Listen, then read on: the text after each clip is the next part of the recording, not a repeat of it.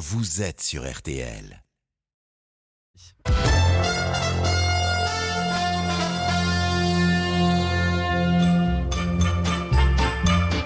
Ophélie Meunier, le journal inattendu sur RTL.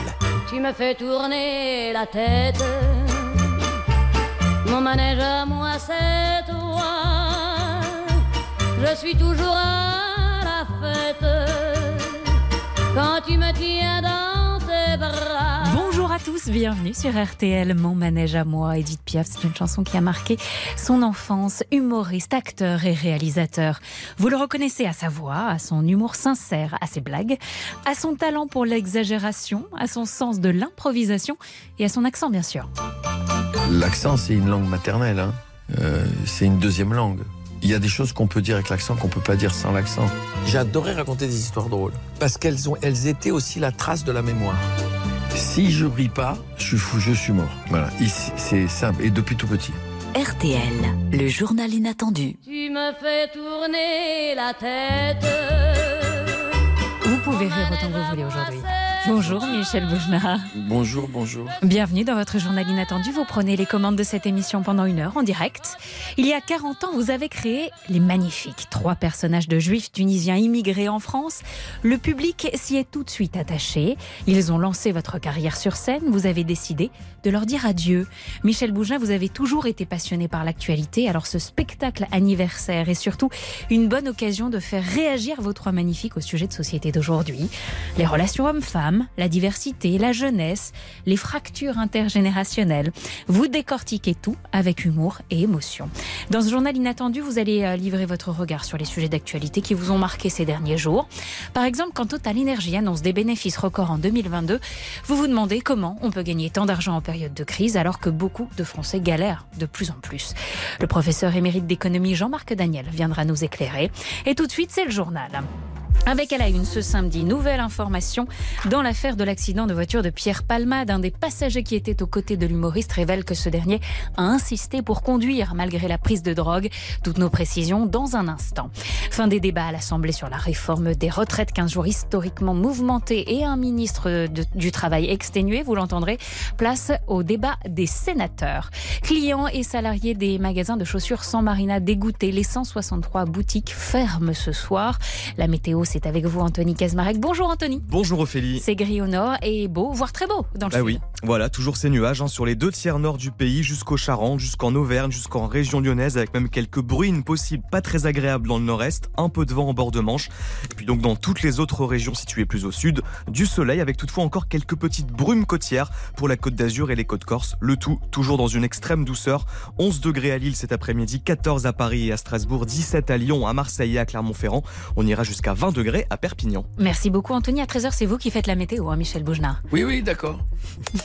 Le journal inattendu sur RTL. Pour le moment, pas de prison pour Pierre Palmade après l'accident dramatique de voiture de la semaine dernière. L'humoriste a été placé sous contrôle judiciaire et porte un bracelet électronique. Il est assigné à résidence dans un service hospitalier pour lutter contre ses addictions. Bonjour Guillaume Chiez. Bonjour. Vous êtes euh, du service police-justice d'RTL. Nouvelle information ce matin. L'un des hommes qui était dans la voiture de Pierre Palmade a révélé que l'humoriste n'a jamais voulu lui céder le volant. Oui, c'est un des éléments qui ressort des 48 heures de garde à vue de Sambou G. Dans une synthèse de son audition que nous nous sommes procurés, cet homme de 34 ans explique d'abord qu'il a passé la journée à consommer des stupéfiants avec Pierre Palmade et le troisième occupant du véhicule. Euh, Toujours selon ses dires, l'humoriste aurait pris des drogues de synthèse 30 minutes avant l'accident. Sambou G détaille qu'au moment d'entrer dans la voiture, il aurait proposé à Pierre Palmade de prendre le volant à sa place. Refus catégorique. L'homme dit enfin qu'il a peu de souvenirs de l'accident. Lui et le deuxième passager ont été placés hier soir sous statut de témoins assistés. Selon les témoins de l'accident, ils auraient pris la fuite sans porter secours aux blessés. Pierre Palmade, lui, est mis en examen pour homicide involontaire assigné à résidence sous surveillance électronique. Merci Guillaume. Michel Boujna, Pierre Palmade, vous le connaissez très bien.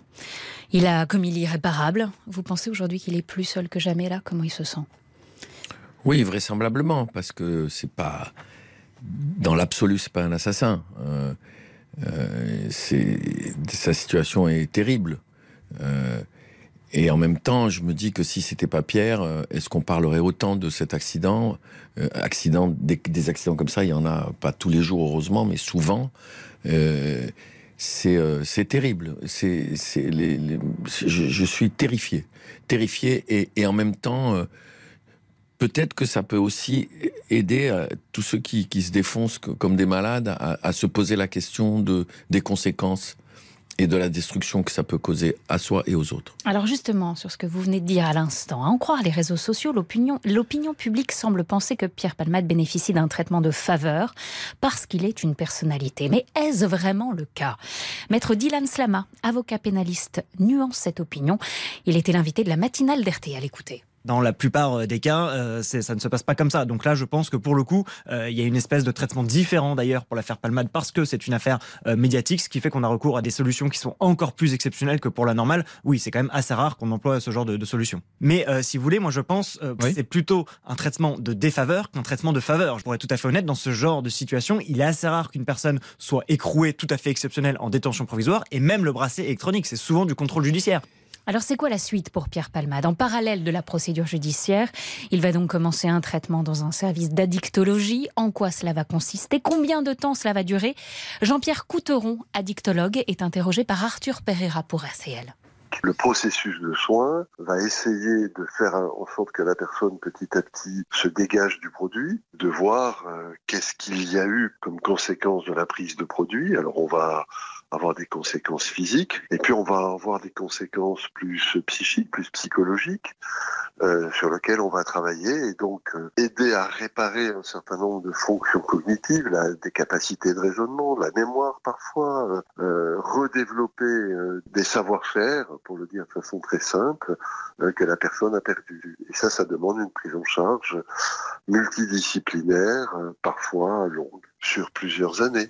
Michel Boujna, vous pensez qu'il peut s'en sortir de ses addictions, Pierre Palmade? C'est pas la première fois qu'il fait une cure de désintoxication. Je crois, je, je crois aujourd'hui, hélas, que c'est terrible, mais je crois que c'est pas de ses addictions.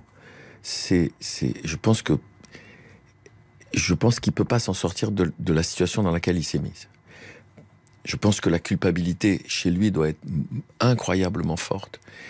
Et je ne sais pas comment euh, c'est terrible. Ne me faites pas trop parler de ça parce que ça me terrifie, parce que je le connais.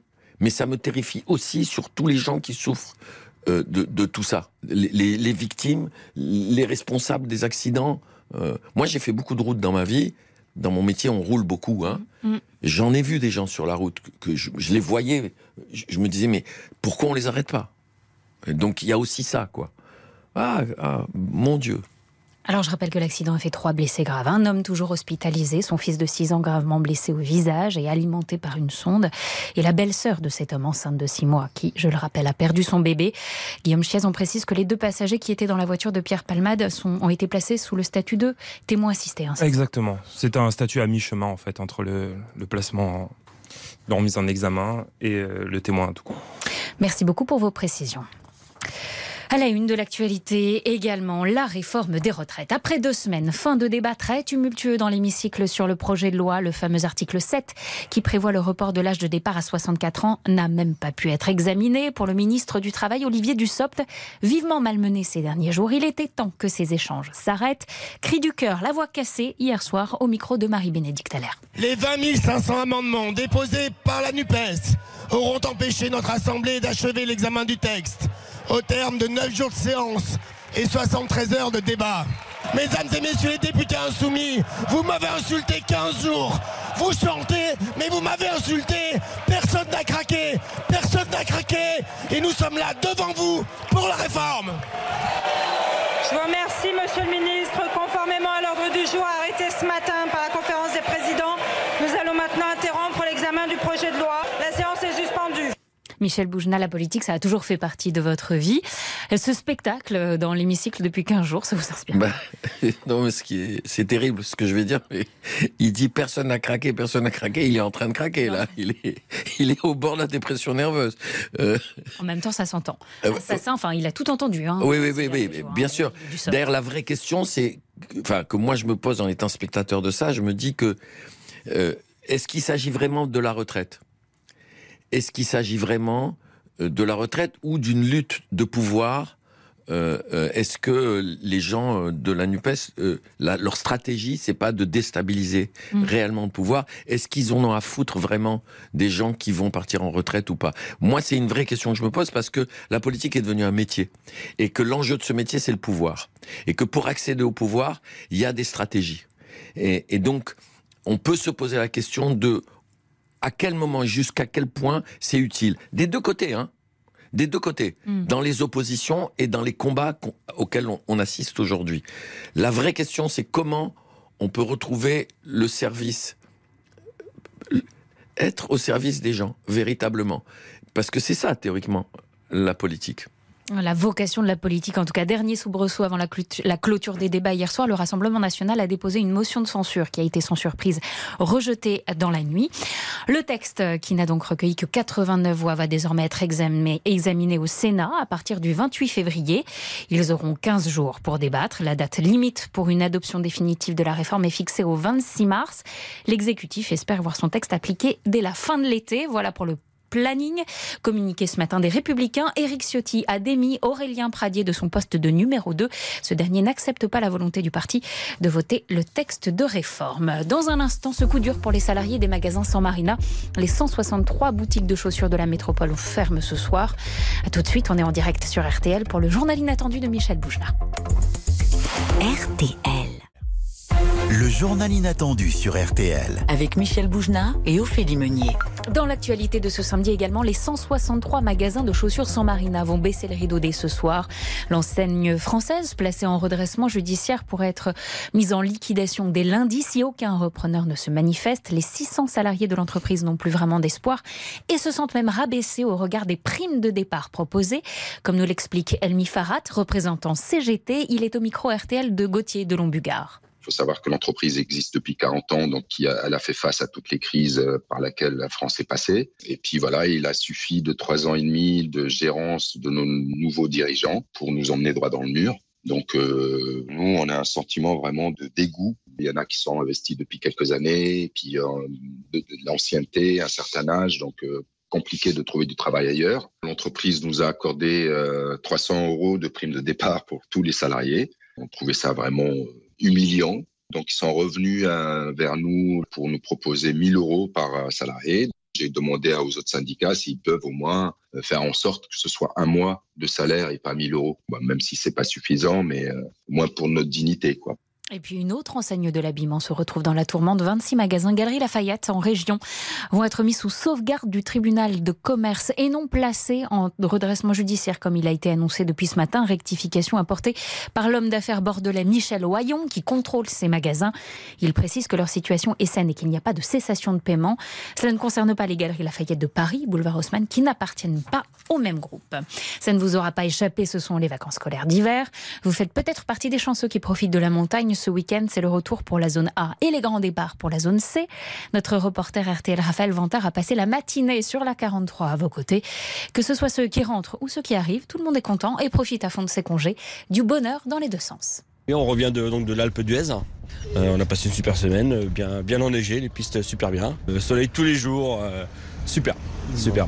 Et les petits alors, comment ça s'est passé? C'était très bien. Bah, j'ai fait du ski, de la luge d'été et de la luge sur la neige. C'était très bien. Euh, bah, moi, j'ai très bien aimé. J'ai fait la première étoile et euh, bah, c'était bien. J'ai adoré. Bah, il y a beaucoup de monde, mais ça va aller. On sera content d'arriver. Bah, c'est la première fois, donc oui, les, enfants sont impatients et nous aussi. Ouais. On va à Pralognan, la Vanoise. Bah, on va apprendre à skier. On n'a jamais, jamais été, donc c'est une découverte, voilà. Je m'appelle Raphaël. Je suis impatient de faire du ski. J'espère que je vais bien aimer. Voilà des vacanciers et des enfants heureux au micro RTL de Raphaël Vantard. Si vous êtes en partance pour les stations de ski, attention aux bouchons. Le trafic est très chargé sur la 43 et sur la N90 et surtout, soyez prudents. Triste information de la matinée. Un véhicule conduit par un octogénaire circulant à contresens sur l'autoroute A9 dans le Gard a causé un accident et fait trois morts. Les sports avec tout d'abord la 24e journée de Ligue 1 de football, la chute de Lyon hier soir face à Auxerre. Score final 2 buts à 1. Auxerre qui renoue avec la victoire après 10 matchs perdus. Le programme du jour c'est Nice-Reims à 17h et Strasbourg-Angers à 21h. Match et débrief à suivre sur notre antenne dans RTL, dans RTL Foot. Et puis le ski avec les championnats du monde féminin en ce moment à Méribel. Titré sur le géant il y a deux jours, l'américaine Michaela Schifrin vise à nouveau l'or sur le slalom. Ce matin, la reine du ski féminin était en tête après la première manche. La seconde partira à 13h30. Voilà pour l'actualité. Dans le journal inattendu, c'est un rituel. L'invité se tire le portrait. La règle, Michel Boujna, vous avez une seconde par année de vie pour vous présenter. Vous avez 70 ans. Michel, vous avez 70 secondes. C'est votre autoportrait sur RTL. Qui, qui, qui, qui je suis? Ça n'a pas vraiment d'intérêt. Que, que, dire de moi? Rien de passionnant. Que dire de moi? Je vais vous dire par exemple que je suis un sex symbole. Qui s'intéresse Personne. Je, je, ne sais rien de Chaplin ou de Victor Hugo. Et pourtant, ils ont changé ma vie. Je ne savais rien de Raymond DeVos ou de Guy Bedos. Et pourtant, à bien des égards, ils m'ont montré la route. Pourquoi toujours se raconter? Pourquoi toujours chercher à savoir ce que sont les gens? On veut toujours savoir qui sont les gens. Il arrive souvent de découvrir que certaines personnes sont souvent très décevantes. Elia Kazan était un grand artiste, mais depuis que je sais qu'il a trahi tous ses amis pendant le macartisme, je ne peux plus voir ses films de la même manière. À l'inverse, quand j'ai appris le courage du mime Marceau pendant la guerre, j'ai entendu sa voix. Oui, j'ai pu aimer ou détester en apprenant la vérité, mais est-ce que ça change la force de leur création? En vérité, je ne sais plus. Souvent, découvrir la vérité est très décevante. Vraiment, je le répète. Je crois qu'il faut rêver sa vie, et parfois la vie qu'on rêve, on la vit. Je suis ce que je fais. Je suis Maxo, Guigui, Julot, Simone Boutboul, Harpagon ou ce garçon dans le couffin. Maxo, Julot et Guigui, justement, les fameux magnifiques trois personnages caricaturaux. J'ai fait 70 secondes ou pas euh, Un petit peu plus. À peine. Euh, J'ose le dire ou pas 10, secondes de plus. Ça, fait, bon. ça fait 80. Bah, ça fait 80 balais. 80 Je suis en avance. Maxo, Julot et Guigui, donc les fameux magnifiques trois personnages caricaturaux de juifs tunisiens immigrés en France qui refont le monde. Vous vous étiez promis de les retrouver tous les 20 ans sur scène. Vous l'avez fait. Cette fois-ci, ce sera la dernière. C'est pour ça que ça s'appelle Adieu les magnifiques. Extrait.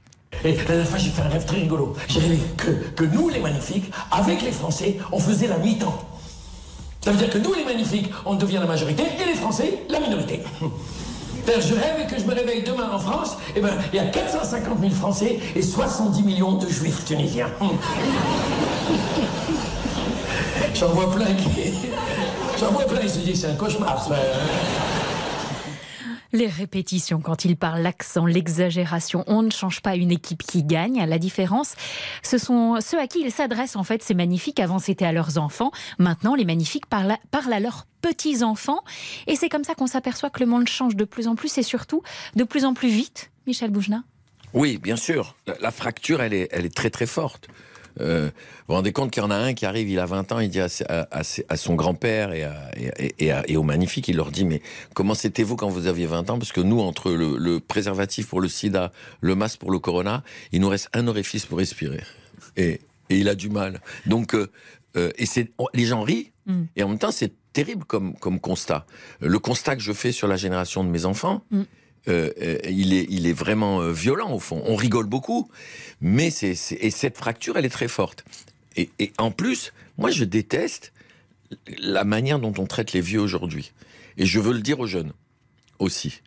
Euh, non pas parce que je suis vieux hein, que je dis ça, mais parce que je, j'assiste à, à, à, vraiment à une espèce de d'abandon de la mémoire. C'est pas que des vieux. Les vieux, c'est très important. C'est aussi notre mémoire. Mmh. Et un peuple qui perd sa mémoire, quel que soit le peuple, il est en danger. Dans ces discussions des magnifiques, vous passez en revue tous les sujets d'aujourd'hui, famille, relations hommes-femmes, jeunesse, politique, diversité, intégration, on va parler de tout ça. Vous l'avez souvent raconté, ça fait partie de votre histoire, vous avez été recalé au concours d'entrée de l'école de théâtre de Strasbourg à cause de votre accent. Finalement, cet accent, il a grandement contribué à votre succès. La leçon, c'est quoi? Une des meilleures façons de réussir, c'est de rester fidèle à qui on est. Bon, bien sûr. On peut pas oublier euh, d'où on vient. Comme sinon, on peut pas savoir où on va. Euh, quelles que soient ses origines. Moi, j'ai vu des gens qui venaient de la campagne, qui ont tout fait pour enlever la terre qu'ils avaient sur les mains. Tout. Et pourtant, cette terre, elle fait partie de leur sang. Et c'est comme ça. Donc, on peut pas. Euh, et, et c'est comme ça qu'on se construit. Il faut faire. Alors, parfois, on vit dans un monde où c'est un défaut, où on nous le reproche. Vous voyez? Mm. Euh, euh, Ben, vous êtes arrivé en France à l'âge de 11 ans, vous êtes arrivé à Bagneux, vous vous êtes toujours senti euh, accepté, bien accueilli ou pas? Non, pas du tout, pas du tout, pas du tout. Non, non, non, non, non. Quand je suis arrivé, je me faisais. La première année, ça a été horrible. Je suis tombé dans une école catastrophique. La- la- Une fois, je me faisais traiter de sale juif, le lendemain de sale arabe. J'ai vraiment pas eu de chance, hein. Et je prenais les insultes pour moi et je me suis battu. Vous trouvez que le pays a progressé sur ce sujet ou pas? Ben, je suis plus à l'école. Mais je crois pas. En tout cas, dans les... Non, non, je crois, je crois qu'il y a, il y a- Société. la violence a, a changé.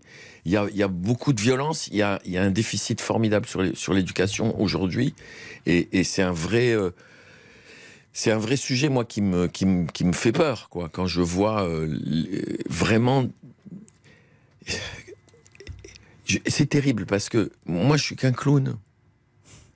Et, et quand vous me posez ces questions-là, j'aimerais tellement vous donner des réponses Mm. et intelligentes et pertinentes. Et là, je les ai pas.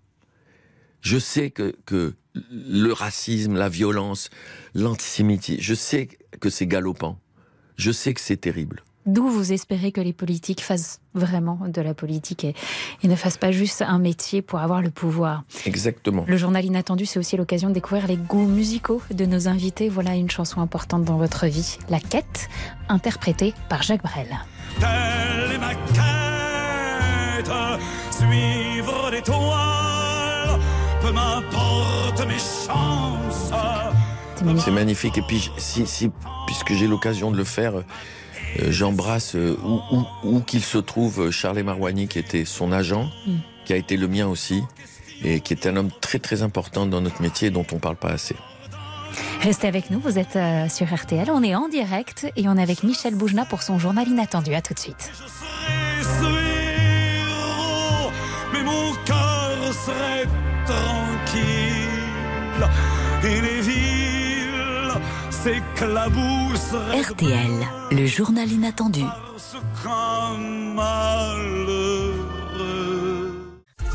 Le journal inattendu. Michel Boujna, Ophélie Meunier. C'est vrai, je ne fus pas sage et mes guerriers de passage, à peine vus déjà disparus. C'était déjà votre image, c'était vous déjà et le cœur nu. Barbara, ma plus belle histoire, c'est un autre de vos choix musicaux pour votre journal inattendu, Michel. Boujna. Elle m'accompagne tout le temps. Vous savez que la première fois que je l'ai rencontrée, elle savait tout de moi. Ah bon? Ouais. Comment je suis rentré dans sa loge, elle m'a pris dans ses bras, m'a dit viens ici. Moi j'étais là, mais euh, tétanisé d'admiration. Et euh, elle m'a pris dans ses bras. Et vous savez quoi? On croyait qu'elle était très maigre, elle n'était pas maigre. Croyez-moi que quand elle m'a mis ma tête comme ça dans, dans sa poitrine, j'ai failli m'étouffer. Et, elle- et au lieu que j'ai pas eu le temps de lui dire combien je, je l'aimais, elle m'a dit raconte-moi ta vie, où t'en es en ce moment. C'était, elle était magnifique, C'est beau, magnifique. c'est touchant. Ce sont des nostalgiques, votre magnifique, comme vous. Oui et non. Le- Pour moi, la nostalgie, euh, euh, euh, non. Je, je- je- simplement, je veux pas oublier d'où je viens. Donc, parce que dans ce spectacle-là, euh, c'est très contemporain, Euh, c'est très moderne. Bah justement. Euh, donc, euh, euh, non, pas la nostalgie. Ça, j'en peux plus la nostalgie. Je, rappelle que vous êtes donc au théâtre de la Madeleine à Paris jusqu'au 26 mars pour dire adieu à vos personnages devenus cultes. On retrouve tout ce qu'on aime chez vous la complicité avec le public, l'improvisation, des personnages hystériques, historiques, pas hystériques. C'est pas- grave. Bon, hystérique aussi un peu, hein, ouais, pas. moi, hystérique, moi, moi, je suis. dont Simone Boutboul. Oh le lapsus, la femme de Maxo, la mère juive par excellence, qui rejoint le mouvement MeToo. Alors forcément, une mère juive qui rejoint MeToo, ça fait réagir ces messieurs, écoutez. Tu savais que ta femme, elle faisait partie de MeToo C'est bien, c'est bien, je suis content pour elle, je suis content. Nous aussi, on devrait faire un mouvement. Nous aussi Nous, nous les magnifiques, on devrait faire un mouvement, on l'appellerait mi-figue, mi-raisin. Ça veut dire mi-figue, mi-raisin Mais c'est possible cette bêtise, tu n'as rien compris. Mi-figue, mi-raisin, ça veut dire on a l'air con, mais on n'est pas si con qu'on en a l'air. Tu veux que je te dise le problème avec toi, Maxo? C'est que toi, Maxo, tu as l'air con et tu es con. Tu vois, c'est ça le problème. Simone Boutboul, la mère juive qui soutient MeToo, fallait le faire quand même. Une façon de dire finalement que MeToo est un combat nécessaire et universel. Mais bien sûr, même dans ces débordements, dans tous les mouvements, il y a des débordements. Dans tous les mouvements, il y a une hystérisation à des moments donnés dans l'affirmation. Moi, euh, hélas, ça, ça m'embête de le dire, mais j'ai connu le MLF. Hmm. Euh, en 68. Et il y avait aussi une grande violence dans, dans le, mais parce que c'était nécessaire. Et, et Simone Boudouil, elle est très consciente de ça. Elle n'est pas d'accord avec tout, mais elle trouve que c'est important. Et, et, euh, moi, ce que j'aime dans mes personnages, c'est que tout à l'heure, quand vous les avez présentés, vous avez parlé de caricature. Moi, je parlerai de grotesque. C'est eux qui sont drôles. Moi, je me moque jamais d'eux. Hmm. C'est eux qui ont de l'humour. C'est eux qui sont magnifiques. Euh, moi, je suis Oui, mais juste la à leur service. caricature, c'est utile pour exprimer des choses euh, différemment. Bien sûr, heureusement. Mais, mais c'est, c'est des personnages. Vous savez, pour moi, le maître de ça, c'est Pagnol. Les, les personnages de Pagnol ne sont jamais des caricatures. Et pourtant, ils nous, ils nous bouleversent, ils nous touchent, ils nous font rire. Et ben, c'est, c'est pareil. Pourquoi je vais chercher des maîtres ailleurs alors que j'en ai devant moi? C'est aussi votre force de réussir à mettre euh, dans vos euh, spectacles des sujets graves. Euh, vous m'avez dit en préparant cette émission que la question des féminicides vous touchait particulièrement. Oui, et Simone, elle en parle. Ben oui, évidemment. Et, et, et alors, on parle très peu de ça, finalement. Moi, je trouve pas assez. Et, et en plus, on parle très peu aussi des femmes qui ne, se- qui ne meurent pas des violences, mais qui les subissent tous les jours. Et, et, et, ça, il y a un silence terrible là-dessus. Et, et alors, je sais qu'il y a un numéro de téléphone, je sais qu'elles peuvent parler, je sais qu'on fait des progrès, mais évidemment que je suis touché par ça. Je, je les aime tellement. Je serais rien sans les femmes. Rien. Je les aime tellement. Elles, elles nous sont tellement. euh, c'est pas de la fausse. C'est pas, c'est pas de l'hypocrisie. Je les trouve tellement supérieures. Vous portez la vie. Et nous, ça, on, on vit dans cette frustration-là depuis la nuit des temps. C'est magnifique, vous leur dites euh, adieu là sur scène, vous allez les adapter au cinéma. Peut-être, peut-être, c'est compliqué. C'est compliqué. On y pense, mais c'est compliqué. Je, je, je sais pas, je sais pas encore. De toutes les façons, là, j'en ai pour deux ans. Mais c'est vrai que ça va être très difficile de les quitter, tellement je les aime. Mais il faut jamais faire le combat de trop. Moi, j'ai vu des, des hommes faire mon métier un peu trop longtemps. Je vais pas, ça veut dire que je vais pas m'arrêter tout de suite, hein. Mais je veux pas un jour me retrouver sur scène et de plus avoir la force. Je, je pense que je pense que c'est c'est tout à fait insupportable pour l'artiste et pour le public. Donc, il était temps de leur dire au revoir comme ça, parce que j'ai encore des tas de choses à faire avant d'arrêter. La politique et la jeunesse, deux sujets qui vous passionnent. Dans un instant, on les rassemble. Les jeunes de 14 ans s'intéressent-ils vraiment à nos dirigeants? Les écoutent-ils? On leur a posé la question. Ce sera juste après le rappel des titres. Vous écoutez le journal inattendu. On est en direct sur RTL avec Michel Bougenat.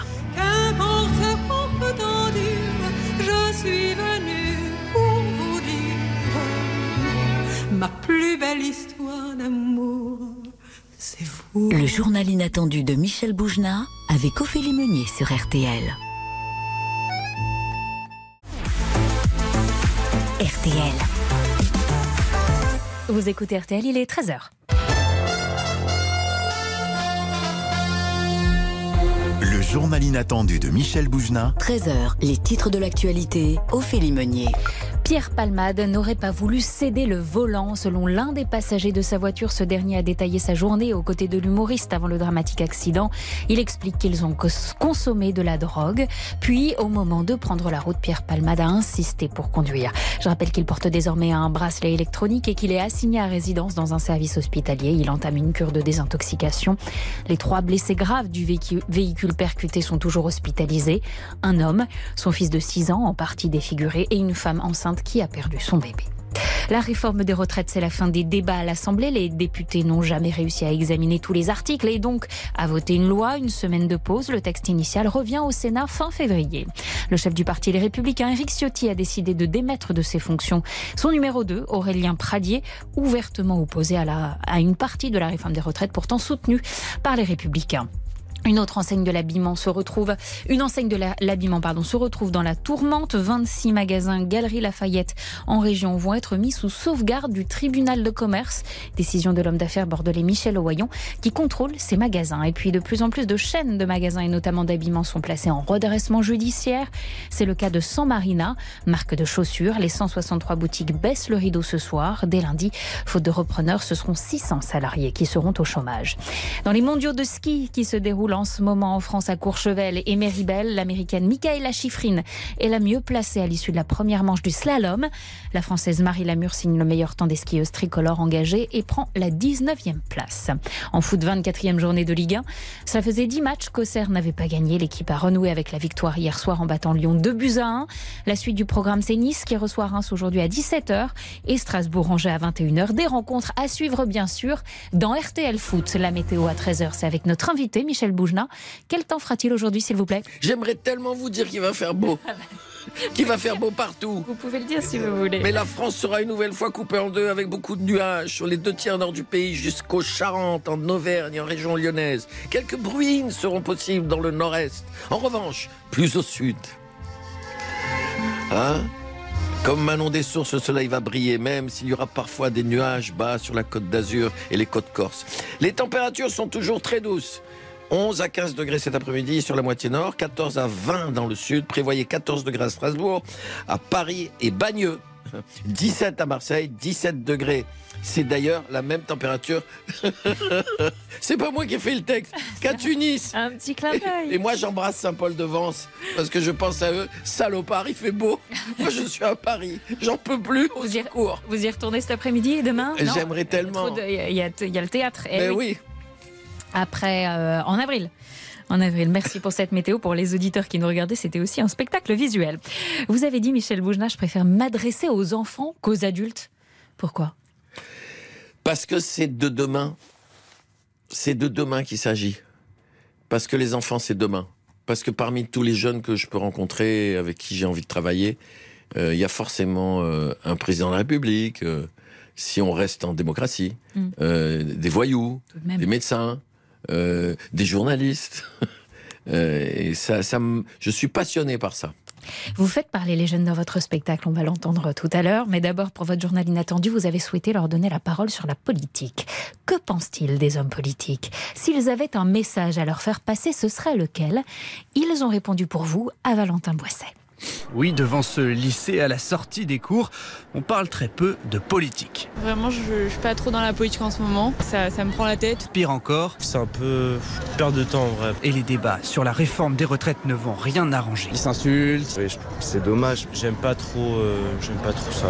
J'ai tout de même fini par trouver Romain. Je sais qu'il n'y a pas beaucoup de lycéens qui sont comme moi, mais je regarde vraiment souvent les, les débats, c'est quelque chose vraiment qui, qui m'anime. 16 ans, allure de premier de la classe, il dit même s'être rendu à des meetings lors de la présidentielle. Pourquoi ça t'intéresse? Bah parce que j'ai baigné dans une famille qui, qui m'a un petit peu élevé là-dedans, dans la, dans la politique. Mais tout le monde n'a pas la chance d'avoir ce type de parents, continue-t-il. Alors son idée, pour intéresser ses camarades à la politique, Que, les, que des candidats politiques, par exemple, je sais pas, viennent, viennent dans des lycées, par exemple, pour parler de leurs trucs. Une stratégie en sortie d'école, mais aussi peut-être sur les réseaux sociaux, car à chaque fois que j'ai posé cette question, Les hommes politiques, t'en as quelle image? seuls deux noms ressortent. Ce sont ceux de personnalités très présentes sur les réseaux sociaux, Twitch, YouTube ou encore Instagram. En fait, ça dépend desquels, ça dépend desquels. Jean-Luc Mélenchon, parfois, je le trouve un peu drôle. euh, Macron, parfois, parfois euh, il, a, il a l'air un peu hautain, mais il est, euh, il est proche des jeunes. Lorsque je leur ai dit que ce reportage était une idée de vous, monsieur Boujna, ils ont eu envie de vous poser une question sur les hommes politiques que voici. Bah, leur motivation. Déjà, après, on sait que la, la plupart, c'est pour l'argent, mais, mais ouais, leur motivation, leur réelle motivation derrière. Alors, quelle est leur réelle motivation? Ça vous inspire quoi, ces mots de jeunes sur les politiques? Bah, ça m'inquiète. Hmm.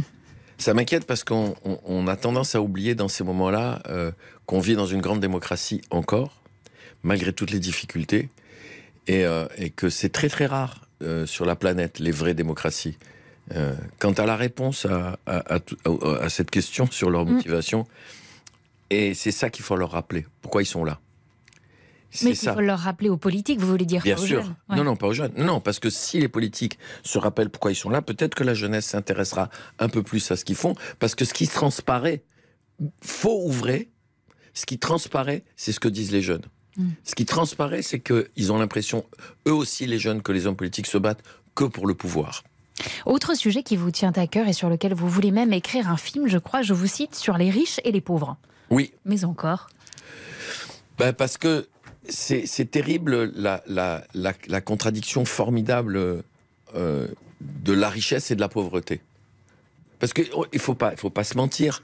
Euh, je veux dire, c'est- formidable de pouvoir faire des, choses et, et, et, en, en re- recueillir le fruit euh, et, pouvoir en profiter. C'est formidable de pouvoir acheter une maison pour, pour ses enfants ou pour ses parents d'ailleurs.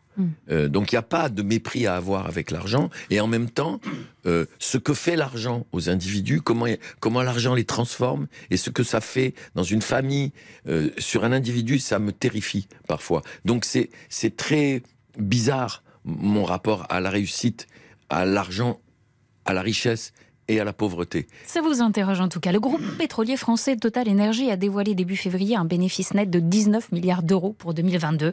Un montant astronomique qui a suscité beaucoup de commentaires. Qu'une entreprise gagne autant alors que tant de Français ont du mal à payer leur essence, ça vous dépasse un peu, Michel Moi, Boujna je comprends pas. Bonjour Jean-Marc Daniel. Oui, bonjour. Vous êtes professeur d'économie émérite, auteur entre autres du livre Histoire de l'économie mondiale. Vous allez nous éclairer sur les enjeux qui se cachent derrière ces chiffres, rassurez-nous. Vous avez des réponses pour Michel Boujna bien précises. Vous allez le rassurer ou pas Je, je ne sais pas, je verrai, on verra à la fin. et puis, et puis sur ces enseignes d'habillement aussi euh, qui ferment les unes Oui. après les autres. Aujourd'hui, c'est sans Marina. Donc, tous vos éclairages dans un instant. C'est Journal Inattendu de Michel Boujna avec Jean-Marc Daniel qui vient nous rejoindre. À tout de suite. Le journal inattendu de Michel Boujna avec Ophélie Meunier sur RTL.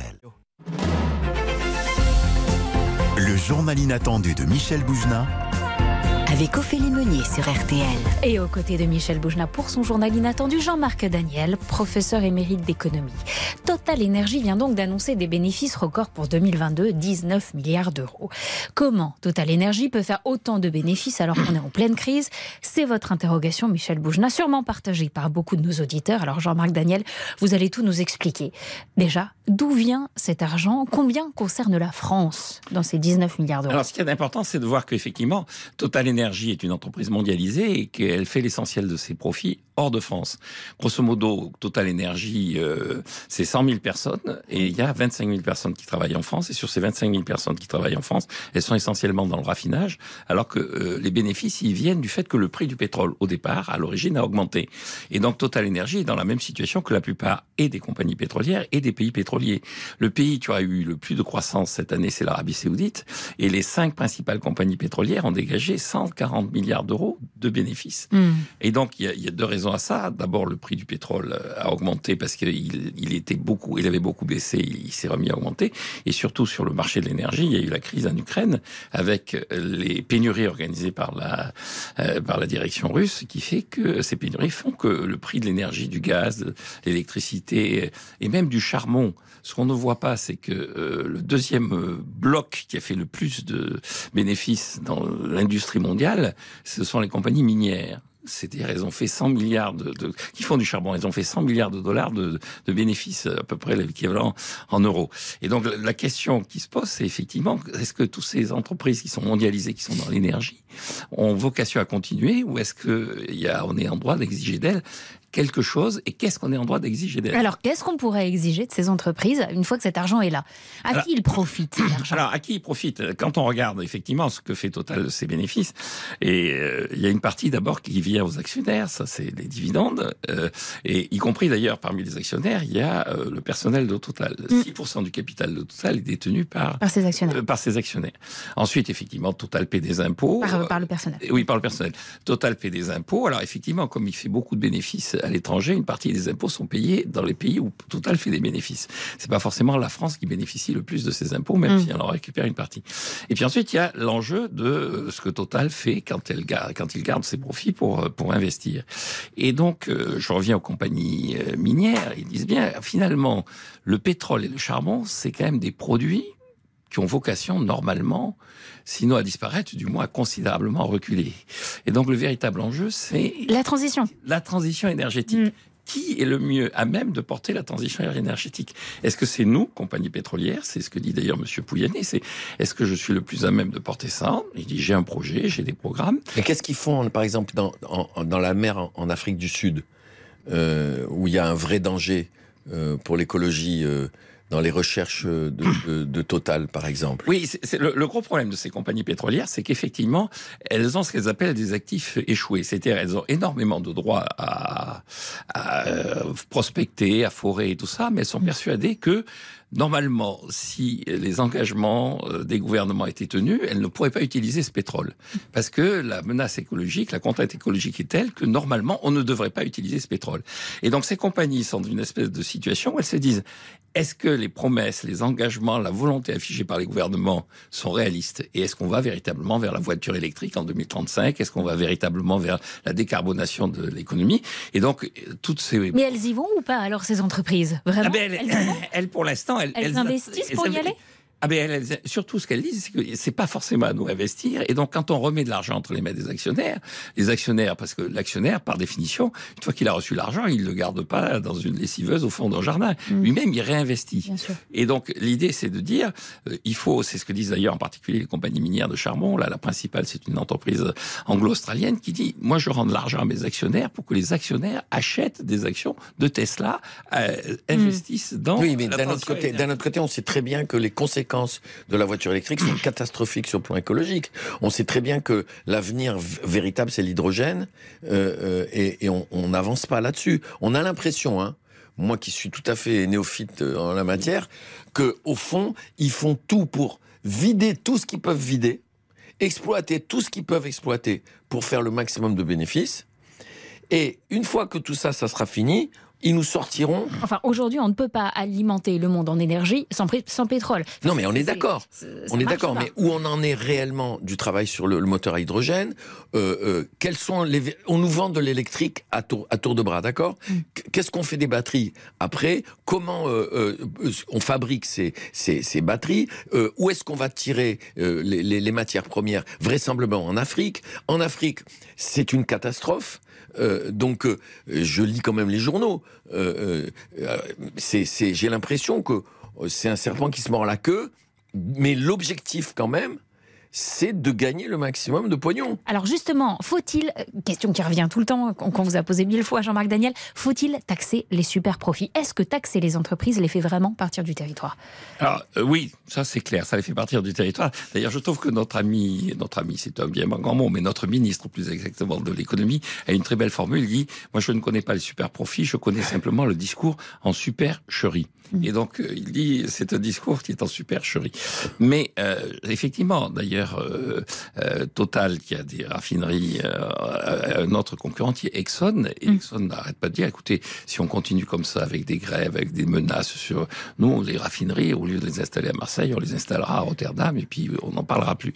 Donc, je crois que l'enjeu, c'est la vraie question, c'est est-ce que l'argent confié à l'État est mieux utilisé que l'argent confié aux actionnaires ou confié aux compagnies? Et, et là où je rejoins ce qui dit, c'est que effectivement, la logique d'une entreprise, c'est assez clair, c'est de faire un maximum de profit et de se projeter dans l'avenir. Sur l'État, l'État gère aussi quand même de l'énergie. C'est EDF, l'État qui gère l'énergie. Et donc, total, c'est 19 milliards de profits. EDF, c'est C'est 19 18 milliards de, déficit. ouais. de pertes dans, ben un voilà. secteur- dans un secteur qui est un secteur où On peut régler le problème le prix de l'électricité avait quand même a considérablement augmenté. Mettez-vous à la place de tous ces artisans qui voient leur facture d'électricité exploser Absolument. et on leur dit en face, mais vous savez, EDF a perdu 18 milliards. Il y a Mm. quelque chose qui, qui prouve que l'État, c'est pas forcément un gestionnaire particulièrement compétent. Lors de la présentation de ces bénéfices records, Patrick Pouyanné a promis des rabais à la pompe, mais ce sera en temps voulu, des remises notamment quand le gasoil atteindra 2 euros le litre. Pourquoi, quand on annonce de tels bénéfices, ne pas faire un geste, même symbolique, tout de suite, pour rassurer le consommateur? Alors, il avait fait des gestes, il avait fait, euh, euh, mais là aussi, il se heurte à un discours. C'est ce qu'il explique, c'est que euh, on lui dit qu'on va faire une taxe carbone, qu'il faut pas que le prix de l'essence soit trop bas, que euh, il faut faire monter en puissance progressivement le prix de l'essence parce que euh, c'est un moyen de dissuader les gens d'utiliser leur voiture, de leur donner une forme de discipline écologique dont la planète a besoin. Et donc, euh, on est arrivé d'ailleurs dans cette situation là aussi où, où l'État qui a la contrainte écologique en- en- dans ses discours subventionner la consommation d'essence, sachant que cette consommation Mm. d'essence, donc ça détruit la planète, euh, Ouais. ça détruit notre commerce Le extérieur. fameux serpent qui se mord la queue. Voilà, un le- instant, ouais. ça détruit notre commerce extérieur parce que à l'origine de l'essence, il y a quand même du pétrole qui arrive de pays étrangers. Et puis quand on subventionne, ça détruit nos finances publiques parce qu'on le finance à coût de dette publique. Donc là aussi, Monsieur Pouyanné, il dit les contradictions, c'est pas forcément moi qui en suis le plus grand porteur. Il faudrait que j'ai en face de moi des interlocuteurs qui aient une politique énergétique et fiscale cohérente. Un mot sur San Marina. Plus un mois ne s'écoule sans qu'une ancienne d'habillement ne, ne ferme. Qu'est-ce qui se passe? Alors, je crois qu'il y, y a- deux éléments qui jouent. Il y a un premier élément qui est une tendance historique quand même à la modification de la structure du commerce. hein. Le- le- les, les- auditeurs peuvent se souvenir que nous fêtons les 50 ans de la loi Royer, qui avait été une loi qui essayait de préserver le petit commerce contre l'extension des, euh, des grandes surfaces, des, marchés, des hypermarchés des supermarchés. Et donc, euh, assez curieusement par rapport aux anticipations qui avaient été faites dans les années 70, ce réseau de petits commerces a plutôt bien euh, résisté. Mais là, on est avec euh, l'e-commerce, avec la montée en puissance euh, d'Internet, on est sur des réseaux qui sont des réseaux qui subissent de plein fond euh, la mutation technologique. Donc ceux qui s'en sortiront, ce sont ceux qui incorporeront dans leur fonction et dans leur manière de travailler euh, l'e-commerce, c'est-à-dire qui deviendront euh, des relais, euh, des endroits où on vient retirer des, des, des objets qu'on a commandés. Et certains le font, d'autres n'y arrivent pas. Et, puis, le. Et, et puis il faut bien voir ce qu'il y a. Il y a aussi dans toutes les entreprises, on- il y a des gens qui sont plus ou moins efficaces. Et donc il y a aussi, c'est ce que disait le délégué CGT de votre, euh, Mm. votre reportage, il disait le, le- le- c'était encore rentable il y a 4-5 ans et maintenant San Marina c'est en train de s'effondrer.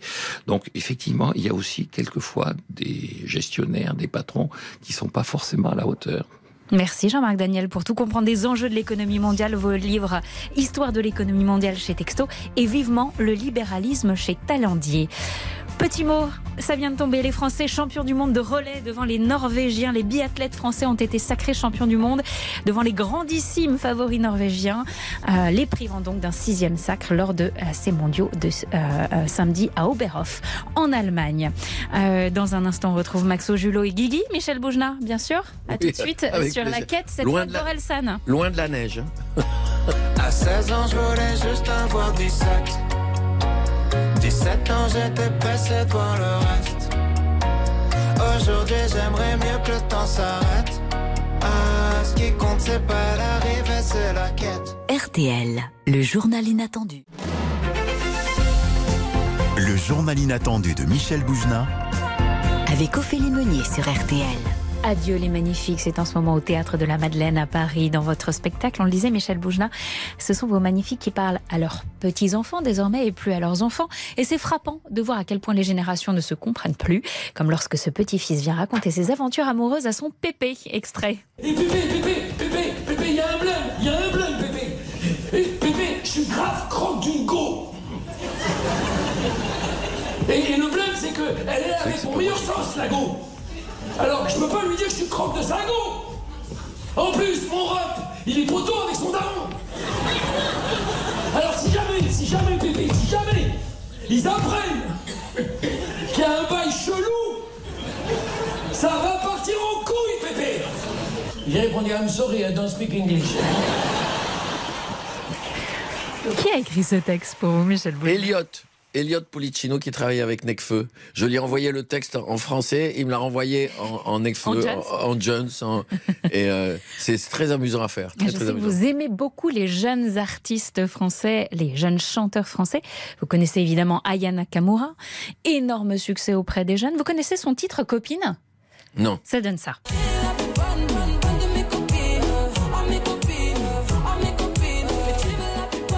J'ai un petit challenge pour vous en cette fin d'émission. Oui, dites-moi. Comme maintenant vous parlez très bien le Jones, Ah oui, grâce à l'auteur de oui, Necfeu. C'est sûr, faites attention. Je vous propose, je vous propose de lire sur sa musique les paroles d'Aya Nakamura. Elles sont là.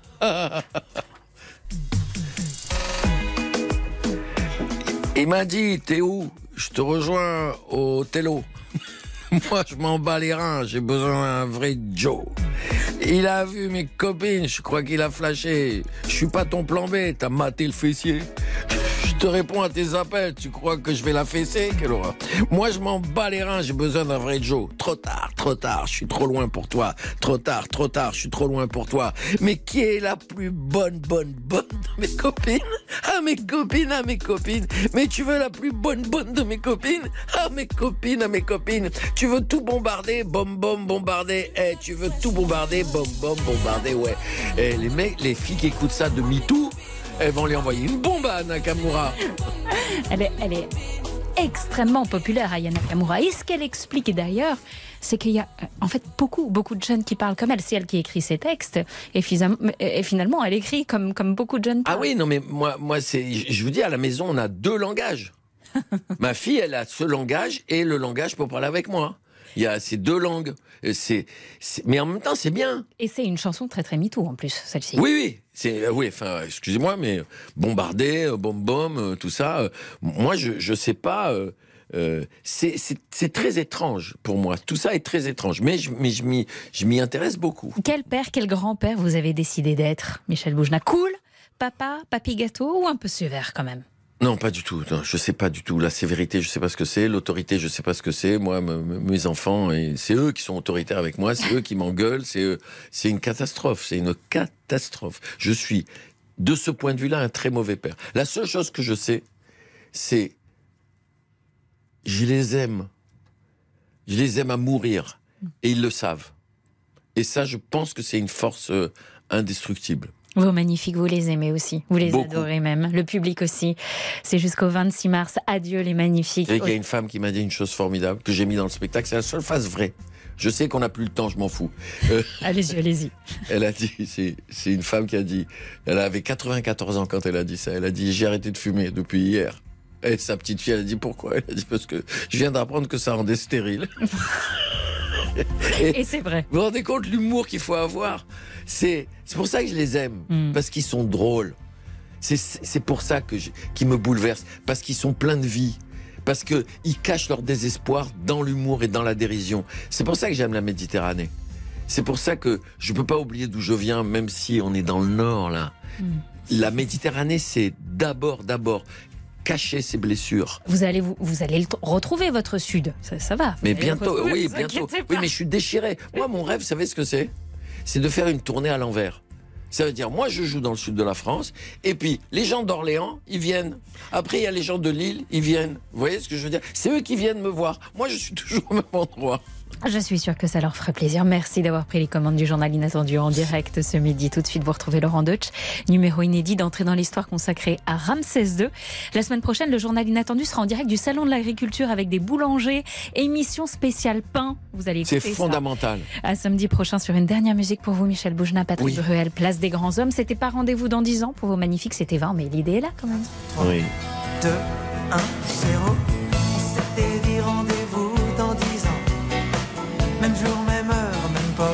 Très bon week-end à tous sur RTL. On aura 30 ans. Sur les marches de la place des grands hommes. RTL, le journal.